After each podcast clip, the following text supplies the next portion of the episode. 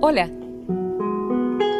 Te estaba esperando para vibrar juntos y juntas entre letras y unirnos en la grandeza de las palabras.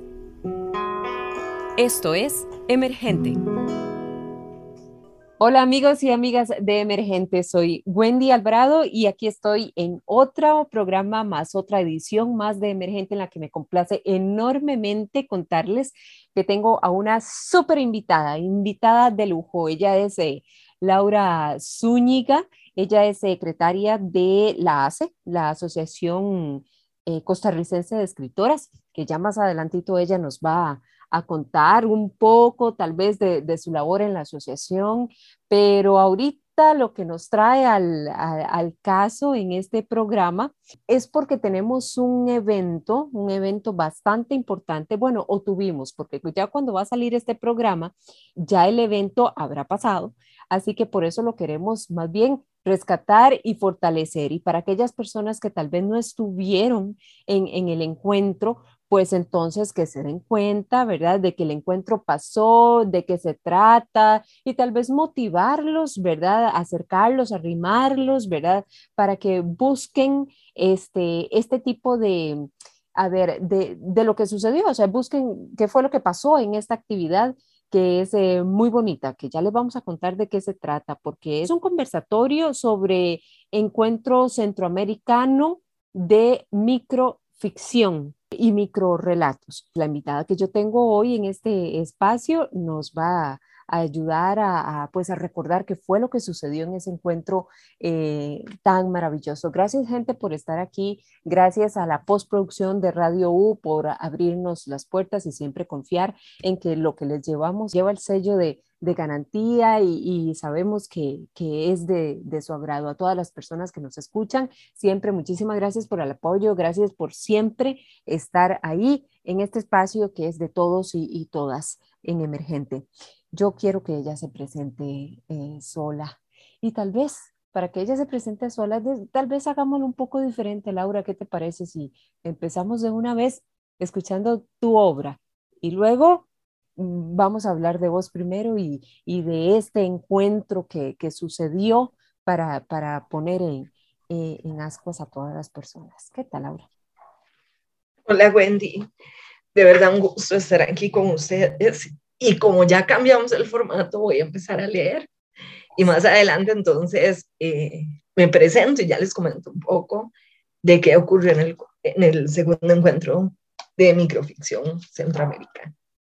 Voy a compartirles una microficción que se llama Lucas. El único antídoto contra el mal de Lucas era el canto de las ballenas. Tomó su maleta, guardó sus esmirriadas esperanzas, se cubrió con el sombrero de sus ganas y emprendió el viaje hacia la playa. Allí se daba el avistamiento de los mamíferos. Él iba a verlos. Después guardaría el canto en botellas y se lo bebería cada ocho horas durante una semana. Ese le proporcionaría la salud arrancada sin previo aviso. Papá, tres días buscándote. La próxima te encerramos en el asilo. Si seguís con esas tonterías de, de curarte la vejez, dijo la hija de Lucas. Lucas sonrió, pues sabía que la mañana se sentiría más joven. Esto es Emergente. Quiero compartirles otro que se llama El día más perfecto de la semana. Esta mañana medité ampliamente un tema tan importante como los intentos de Trump para permanecer en la Casa Blanca. Fue entonces cuando pensé que los jueves no eran días tan buenos para salir a cenar, quizás tampoco los lunes, no es casualidad entonces que las gallinas se sepan el calendario gregoriano y de hecho no ponen en ese día. Aunque los lunes, a diferencia de los jueves, dan la esperanza de un comienzo. Y eso es suficiente para ver lo, lo sublime del día. En cambio, los jueves no eran los buenos, menos para un cumpleaños. No era ni principio ni final de semana era un día transitorio en el que en el que el cansancio vencía y había más carros en la calle por alguna razón misteriosa. Los jueves eran un intento de viernes, un día transformista que vivía la sombra de su verdadero interior, querer ser un día festivo. Además, los jueves son bastante odiados, porque cuando caen feriado, quedan sumamente atravesados en la recta final de la semana. Así que un día de la madre en jueves no es tan maravilloso como un miércoles o un viernes. Sin embargo, los peores jueves son los de cumpleaños, porque no encuentras el modo exacto para celebrarlo sin sentir su intromisión en el tiempo. Por suerte, este año cumplo sábado, el día más perfecto de la semana. Qué belleza, Laura, qué belleza. leo el último, si quieres, para antes de presentarme, que ese, ese último quiero compartírselos porque es de mi último libro. Ok. Entonces, se llama Ascensión. La guerra fue de los humanos y habitó entre nosotros. Ellos crearon las máquinas y descendieron al infierno. A los tres días, solo ellas resucitaron en su propia inteligencia. Entonces subieron y ocuparon el universo por los siglos de los siglos al infinito. Wow, me encanta, me encanta, está buenísimo. Además, pues qué mejor presentación que esta, Laura, qué maravilla, de verdad, me fascina. Por algo ha sido así de, premiada, ¿no? esta invitada que tenemos aquí, pues viene saliendo de una premiación bastante importante de una palabra, ¿verdad? ¿Cierto, Laura? Correcto, una palabra. Okay, de la Universidad Nacional. Ajá, de la Universidad Nacional. Y contanos un poco quién es Laura Zúñiga. ¿Quién es Laura? Laura yo creo que tiene varias facetas. Y a veces cuando pienso en eso, pienso en Laura de familia, Laura amiga, Laura escritora, Laura profesora y Laura gestora cultural. Entonces a veces es como decir, tengo varias facetas, no varias personalidades, porque si no, ya ahorita me, me tachan, ¿verdad? De la locura de escritora, como siempre. Pero sí, Laura tiene varias facetas, entonces eh, soy muy activa, sumamente activa. Me encanta participar y sobre todo enseñar. Yo creo que enseñar es la vocación y esa vocación no se me quita con nada. A veces uno se cansa y dice, ay, estoy cansada de ser docente tantos años. Pero cuando se ven los resultados, vale la pena cuando lo ves en esos, en, los alumnos, en, en, ¿de qué manera? Cuando le agradecen, cuando agradecen al final del año, por ejemplo, ya, ya que nos estamos acercando. Y llegan, y aunque sea uno que se acerque y le diga, gracias, profe, por todo lo que hizo este año, es suficiente. O ver los que lograron hacer algo por ellos mismos y que de pronto dijeron, profe, gracias a usted que me inspiró, pude hacer esto. Entonces tengo chicos que de pronto oh, se ganan becas en el extranjero y dicen, profe, es que usted me inspiró tanto. Y yo decía, si la profe puede hacer ese montón de cosas, yo también puedo. Entonces se mandan y piden una beca al extranjero, una beca donde sea, y lo hacen y llegan a agradecer. Entonces ese agradecimiento lo vale. Igual me pasa con la gestión cultural. Cuando la gente llega y le pide ayuda a uno para, para un evento, para algo, para lo que sea, a nivel literario, y uno, y, y le nace, le nace ayudar. Y ver que las personas al final dicen gracias porque lo pude hacer, porque me echó la mano. Y esos espacios son para eso, siempre para servir a la comunidad que tanto también nos ha dado, por lo menos a mí me ha dado mucho, a nivel educativo, a nivel social, a nivel literario vale la pena, ¿no? Sí, vale la pena. Sí, sí, sí, vale. Si tenemos esos espacios o si tenemos tal vez la capacidad, ¿verdad? Para, para hacerlo, ¿verdad? Yo creo que sí vale la pena dejar ese, esa, esa huella, ¿verdad? O implantar, ¿verdad? Por lo menos esa semillita para que así como vos lo decís, pues con esa gratitud, ¿verdad? O con eso de, ver que pues un alumno tuyo llegó y dio esa escalonada, ¿verdad? Y obtuvo tal premio, tal reconocimiento, ¿verdad? La oportunidad de estudiar en otro lugar y crecer o cumplir un poco más sus metas, desde ahí o cualquier cosa, ¿verdad? Vale la pena. Claro que lo vale. Lo vale, lo vale un montón.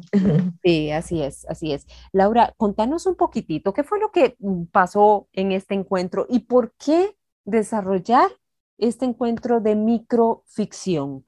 O antes de hacer esa pregunta, ¿qué es la microficción? Contanos primero para adentrarnos a conocer un poco más de eso, qué es la microficción, qué diferencia tiene la microficción con, con la poesía, con la narrativa, en qué se diferencian, ¿verdad? Y por qué llegar a hacer este encuentro después centroamericano de microficción, de dónde surge la idea, por qué, cuál fue la necesidad, ¿verdad? ¿A dónde queremos eh, llegar y qué fue lo que pasó ahí, cuál fue el, el impacto que tuvo? Muy bien, vamos a empezar con la microficción. Si les digo que yo tengo la definición exacta, les miento. les miento porque incluso teóricos eh, tan grandiosos, críticos literarios como Lauro Zavala, Violeta Rojo, todavía siguen, tienen sus fundamentos y qué es la microficción, pero todavía a lo largo de, de, de prácticamente que todo Latinoamérica sigue ese debate de qué es y qué no es. Por lo menos de mi parte, les puedo decir que la microficción agrupa la literatura que es breve, brevísima. Estamos hablando de alrededor de menos de 100 palabras en algunos casos. Y pensemos en el dinosaurio de Monterroso, que es el que, el que siempre se cita como, como de cultura general para que nos, nos ubiquemos. Son textos muy, muy cortos, brevísimos, donde siempre vamos a tener algunas características que son particulares, por lo menos lo que yo he visto tiene intertextos, siempre vamos a encontrar intertextualidad, hibridez, la brevedad, que ya lo, ya lo mencioné hace un momentito. En algunos casos va a tener metaficción y la elipsis. Eso es como lo más, lo más representativo de los que yo he estudiado. Y son textos que requieren de esos elementos, por ejemplo, los intertextos, porque necesita decir en pocas palabras. Y de pronto un autor dice, ay, voy a hablar de la Cenicienta, una microficción. Y ya con solo el nombre ya sabemos quién es Cenicienta. Claro. Y el intertexto me sirve para hacer el mío. Mi texto que va a ser muy breve y no necesito explicar quién es Cenicienta para entender la narración. esa, esa es como la diferencia en comparación con un cuento, por ejemplo. Y un cuento, al tener mucho más palabras, tiene ese derecho a extenderse. Y todavía más la novela. La novela tiene el derecho a extenderse, a utilizar muchísimas fórmulas, muchísimas estrategias eh, literarias. Y la microficción agarra todo eso que ya se conoce. Poesía, teatro, ensayo, eh, frases incluso, haikus, tancas, todo eso que ya se ha cosechado y lo hace propio y hace, una, y hace nuevas versiones. La microficción es algo que, que no es reciente, ya tiene, ya tiene algunas décadas, sin embargo, se le ha dado mucha importancia en los últimos años y precisamente por la parte tecnológica. Mm. El hecho de que exista, por ejemplo, Twitter claro. y que tenemos que escribir en menos de tantas palabras o de caracteres, ya nos obliga a esa rapidez. Y las personas y los escritores que cultivan la microficción ven en esto como la manera de llegar a otra población de lectores que quizás no es la misma que, el, que la novela. Eso casualmente, sí, te iba a preguntar que si casualmente, por, ¿por qué crees que esta forma de escribir tal vez sea un poco más atractiva o más interesante para cierto tipo de, de lector? Los lectores de ahora buscan a veces la rapidez. Siempre tenemos los románticos, como yo, por ejemplo, que sí, que les gusta leer largo y entendido. Pero también están estas otras producciones que cuando ya las encontré, y eso hablábamos con los colegas de, Centroamérica, que por caer en ese mundo de la microficción ya es difícil salirse de ahí. Ya se empieza a investigar, ya se empieza a escribir artículos, por lo menos yo tengo algunos artículos ya escritos sobre esto, y se, se, se producen los libros por el interés que suscitan. La, la, gente puede leer rápido y le llega. A veces la microficción se subestima porque se piensa que es algo tan corto que no dice nada o es tan corto que no es complejo. Pero siguiendo con el ejemplo de Monterroso, si buscamos en Internet rápidamente los estudios que se han hecho con el dinosaurio de Monterroso son muchísimos. Y no se llega a la interpretación que quizá el autor quería dar. ¿Por qué? Porque tiene esa capacidad de hibridez, de cambio, de cambio sobre todo de ajustarse a las nuevas, a los nuevos lectores, a las nuevas tecnologías, y eso lo hace más valioso, lo hace más rico. O sea, producirlo, que la gente aprenda qué es, porque eso es parte también de lo que se hizo en el encuentro, bueno, que las personas se acerquen y conozcan el género, género, digan, mira, yo escribía microficción y no sabía. Claro. Exacto. Porque hay autores que tienen microficciones y no saben que son. No saben, exacto, exacto. Tenemos muchos representantes acá en el país. Laura, que escribe en microficción. ¿Cómo te fue en esa, en esa tarea investigativa, así, verdad? Como para captar, lograr captar a esos autores que, que, tal vez ni siquiera sabían, es cierto, como lo mencionamos ahorita, que, en realidad sí lo estaban escribiendo y que, eh, no sé, y tal vez yo, quizá, no sé, ¿verdad? Eh, me, me, estoy dando cuenta ahorita que sí, que lo hago, lo he hecho en algún momento y, y no lo sé. ¿Cómo, ¿Cómo estuvo esa labor de investigación? ¿Cuántos representantes tuvimos en, el, en, el, en la convención, verdad? De... Este encuentro bueno, ha sido todo, toda una labor de prácticamente que todo el año. Se viene gestionando desde el año anterior con el primer encuentro centroamericano de minificción, que se hizo de manera virtual, mm. precisamente por todo eso de la, de la pandemia y todo lo demás. Empezamos a hacerlo así. Y, y me retrocedo con, con la narración en esto. Eso de la minificción, por lo menos en Centroamérica, que ya es un grupo un poco más consolidado, se viene gestando más o menos desde el 2020. Okay. En el 2020 nos empezamos a hablar entre varios por diversas razones. La literatura y las artes tienen esto, nos van enlazando con otros, con otros que, que hacen lo mismo. Y eso nos llevó a irnos conociendo y reuniéndonos. Primero nos reunimos eh, de forma, no sé, en dúos, ah, mira, conocí al representante de Nicaragua, ah, yo soy Laura, y ya empezamos a hablar. Ya el de Nicaragua te remite a otro, que está en Honduras, y el de Honduras te remite a Panamá. Y empezamos a ver que no éramos pocos los que escribíamos microficción, sino que éramos bastantes. Entonces, eso nos llevó a empezar a reunirnos algunos representantes de cada uno de los países y decir, bueno, organicemos un encuentro de minificción centroamericana. Se hacen en España, se hacen en Argentina, en México, que son los más, como países más consolidados, con más tradición de minificción, pero faltaba algo dentro de la región centroamericana. Nos reunimos el año pasado de manera virtual, que eran algunas de conversatorios eh, menos formales que lo que, que lo que se hizo este año, y hablamos en torno a eso, bueno, qué se ha hecho en, Costa Rica, qué se ha hecho en Panamá, qué se ha hecho en El Salvador, y todos dimos nuestro punto de vista y empezamos a darnos cuenta que somos todavía más de los que estábamos organizados. Qué interesante. El año pasado, con la acogida que tuvo el evento, dijimos, bueno, hagamos el segundo encuentro, hagámoslo diferente, hagamos en cada país y ahora sí de manera presencial actividades.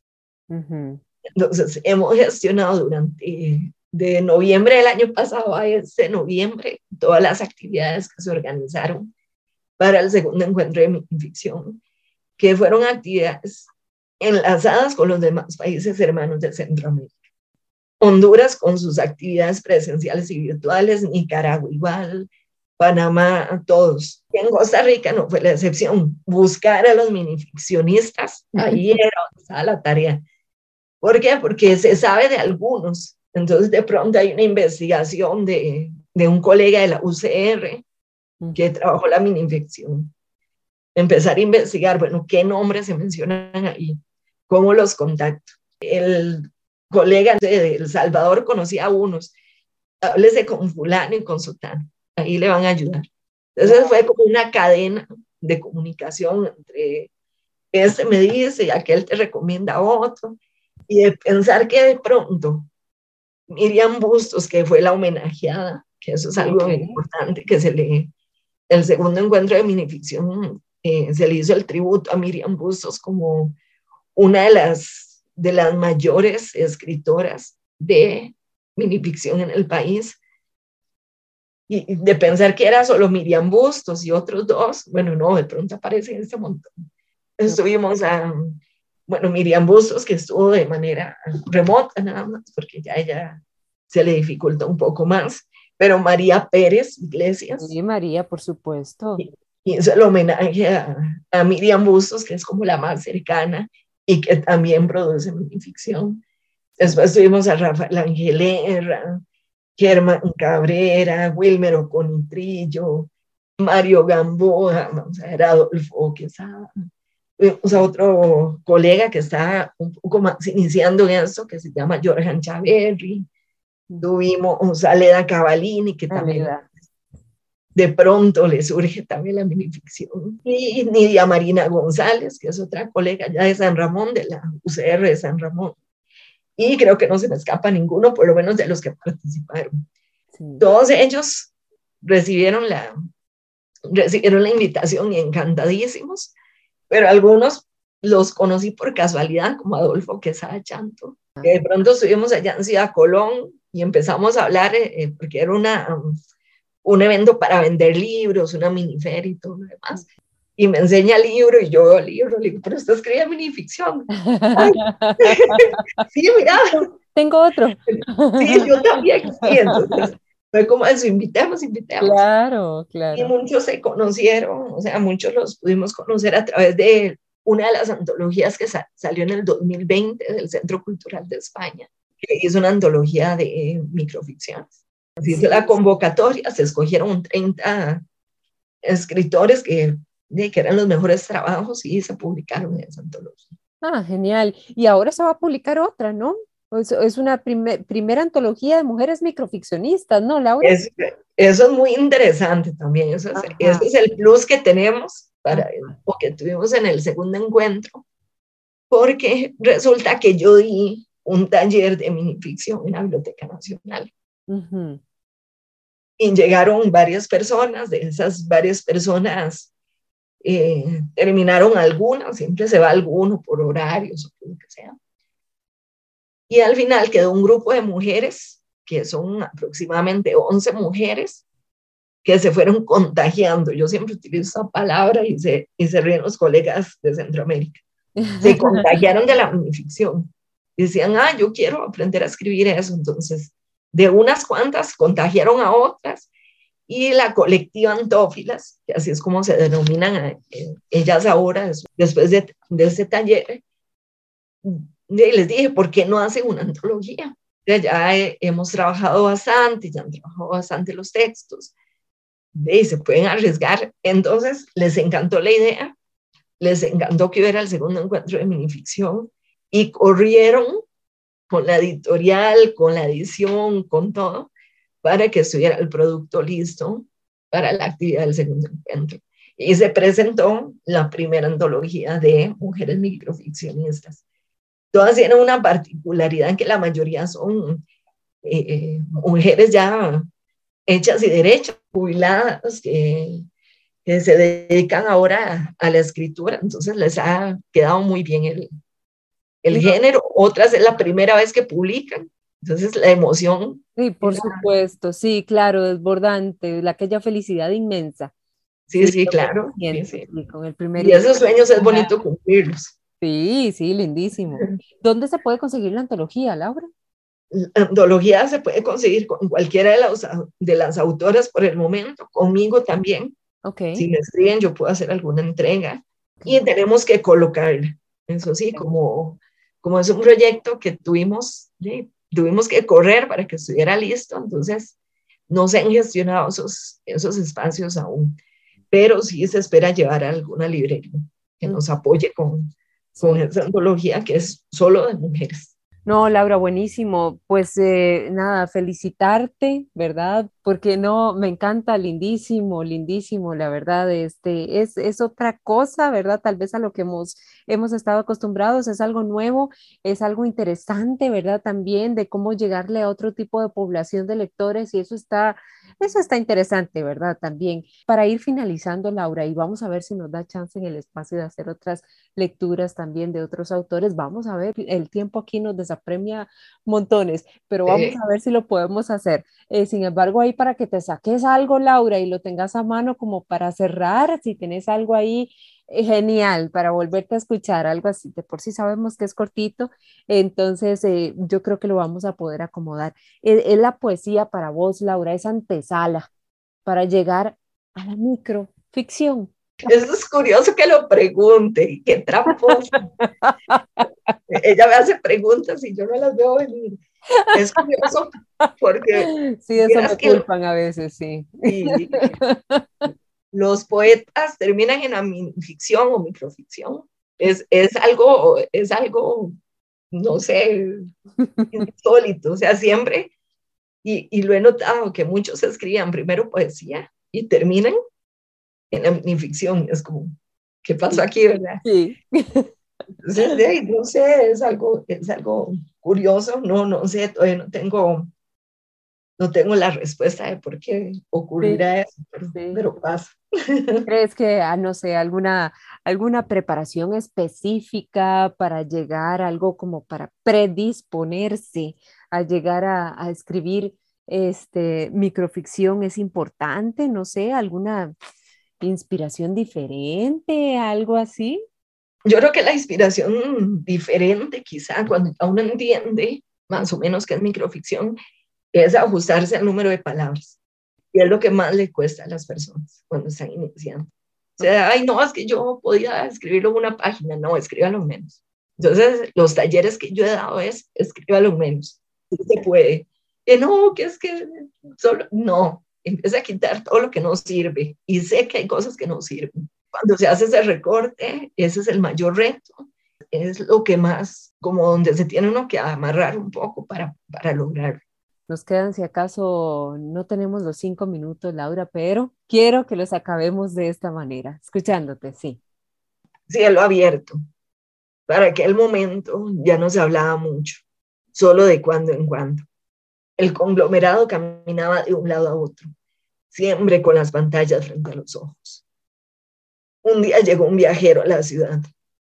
Nadie lo notó, solo yo, porque a veces lograba despegarme de mi impuesta y voluntaria esclavitud. Él me sonrió. El cielo parecía abrirse, también como sus labios. Sin embargo, yo no pude devolver el gesto, pues olvidé cómo era eso de sonreír. Solo se me llenó el corazón de miedo. Precioso, Laura. Mensaje final que nos quieras dar. Mensaje final, agradecer muchísimo a todos los que colaboraron con el segundo encuentro en ficción, que es un esfuerzo abismal que hay que hacer para todas estas cosas artísticas. Agradecer obviamente a, a usted, Wendy, porque siempre le hace unas preguntas comprometedoras, ¿no? Y que eso es lo rico, eso es lo rico, esas conversaciones, de que podamos hablar en, eh, en familia, en cordialidad, en amistad. Y agradecer siempre a la UCR. Nada, muchísimas gracias. Yo, yo, te agradezco profundamente a vos siempre por, por tu disposición y por ese regalo que nos haces. Es un regalo maravilloso, de verdad. Ese trabajo que haces de calidad impecable para nosotros es un regalo. Y, vos que trabajas en la gestión cultural también sabes que, que, para eso estamos, los que tenemos los medios para hacerlo, para eso estamos y a eso nos debemos, no solo al artista, ¿verdad? Sino también a, la gente, a la comunidad, porque es cierto, así como lo decías al inicio, de alguna manera nosotros también tenemos que devolver esto, que sí, en nuestro trabajo, pero es lo que amamos con total pasión, es en lo que creemos y lo que creemos que también puede hacer un tipo de transformación en la comunidad. Totalmente seguros y, yo sé que, que, estás de acuerdo conmigo en que así sucede. Vos trabajas con adolescentes y sabes cómo llega eso y sabemos que así sucede. Claro que sí, claro que sí, le podemos sembrar esa chispa de, del cambio y de cómo se marca la diferencia, cómo el arte puede sembrar y marcar y hacer una diferencia. Así que te agradezco profundamente por, por ese regalo que nos haces eh, con tu trabajo. Muchísimas felicidades por tus premios tan reconocidos y tan merecidos. Y muchas gracias también a la, a, la, a la, Asociación Costarricense de Escritoras, que sabemos que ahí está también manifestándose siempre, ¿verdad? Y trabajando. Trabajando, trabajando fuerte, sí, claro que sí, claro que sí. Y estos espacios están, están para eso. También nos sabemos que, que es por medio de la lectura que, que nos vamos a abrir paso en, en muchas cosas, ¿verdad? Y cambiamos vidas. Así es, así es. Entonces, muchísimas gracias, Laura, por acompañarnos. Un abrazo. Gracias a todas las personas que nos escuchan. Gracias a la postproducción de Radio U por abrirnos este espacio. A todos, eh, de verdad, infinitas gracias por, por acompañarnos. Y nada, hasta nuestro próximo encuentro. Así terminamos siempre nuestro emergente. Les abrazo. Muchas gracias, Laura. Emergente, un programa en coproducción con Radio U, Universidad de Costa Rica.